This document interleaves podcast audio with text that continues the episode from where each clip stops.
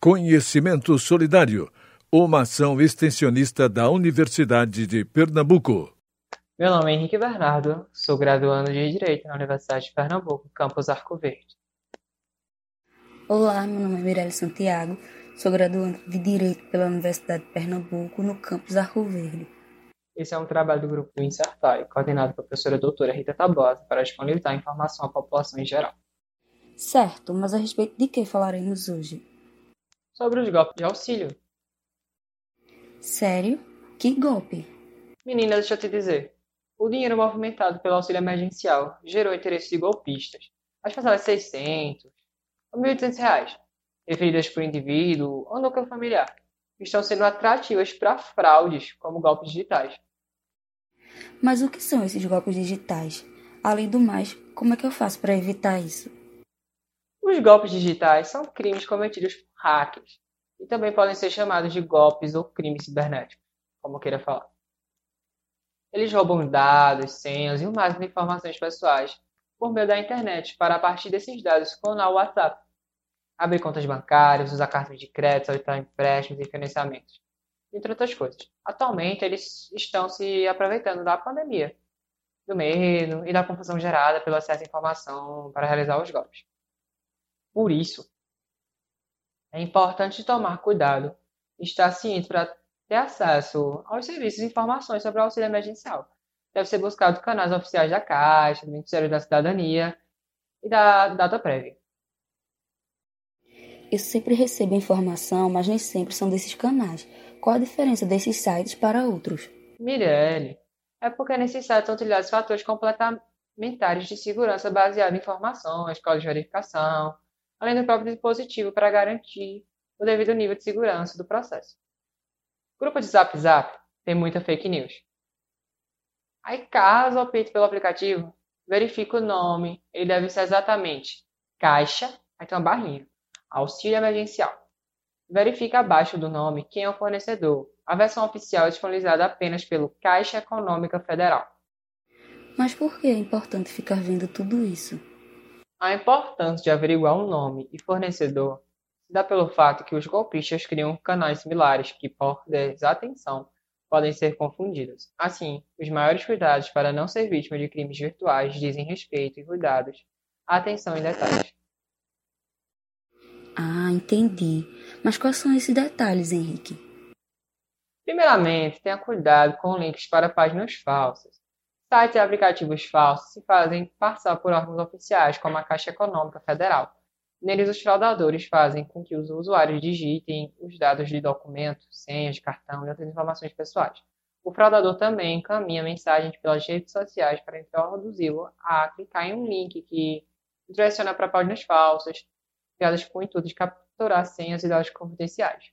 O link também pode levar à instalação de programas espiões que podem ficar ocultos no celular o computador, coletando informações de navegação e dados do usuário. Além disso, é importante estar atento quanto às famosas fake news, ou notícias falsas em português. Antes de compartilhar informações sobre a pandemia ou auxílio emergencial, procure veículos confiáveis e fontes oficiais para confirmar veracidade. Você pode estar levando outras pessoas a caírem em golpes também. Tá, mas se eu tiver um antivírus no meu celular, então não preciso mais me preocupar, não é? Preste atenção aos navegadores e antivírus do seu dispositivo, pois utilizar programas de navegação e antivírus desatualizados deixará seu computador mais vulnerável às ameaças cibernéticas. As informações aqui eu via de outros lugares. Os dados eu só colocava no site do banco. Pois cuidado. Também, moça, com a navegação em ambiente digital, que supostamente é da Caixa. Quando vê o BO é grande. Porque a Caixa jamais pede senha assinatura eletrônica numa mesma página. Assinatura eletrônica é digitada somente por meio da imagem do teclado virtual. Além disso, a Caixa não envia SMS com link e só envia e-mails se você autorizar. Qualquer contato que venha a ser feito em nome de instituições deve ser considerado como uma tentativa de golpe.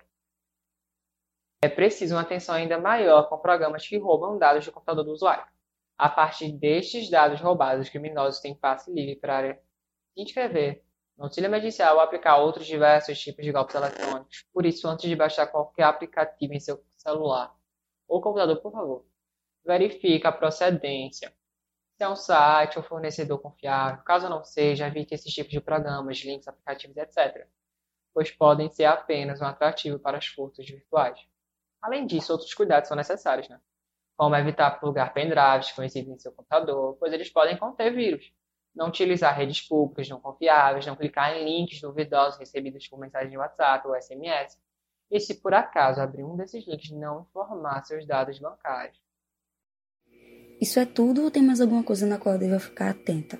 Contudo, não repasse seus dados para nenhuma pessoa intermediar a concessão do auxílio emergencial. Apenas a Caixa avalia e confirma quem é elegível ao benefício. Eles não procuram as pessoas ao usarem serviços de terceiros. Por isso, lembre-se que o banco não entra em contato para pedir o cadastro favorecido, transferências, transações para testes ou estorno de valores, nem desbloqueio de cartão.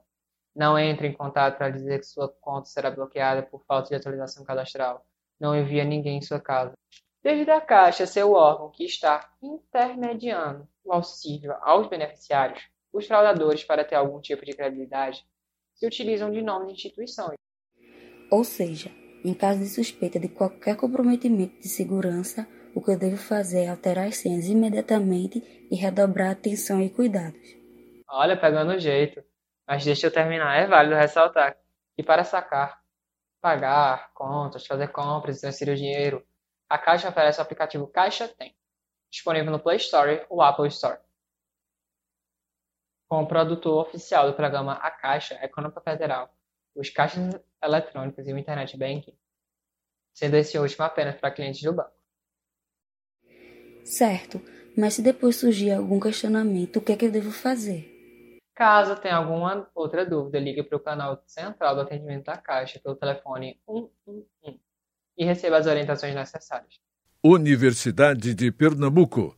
O conhecimento a serviço da vida.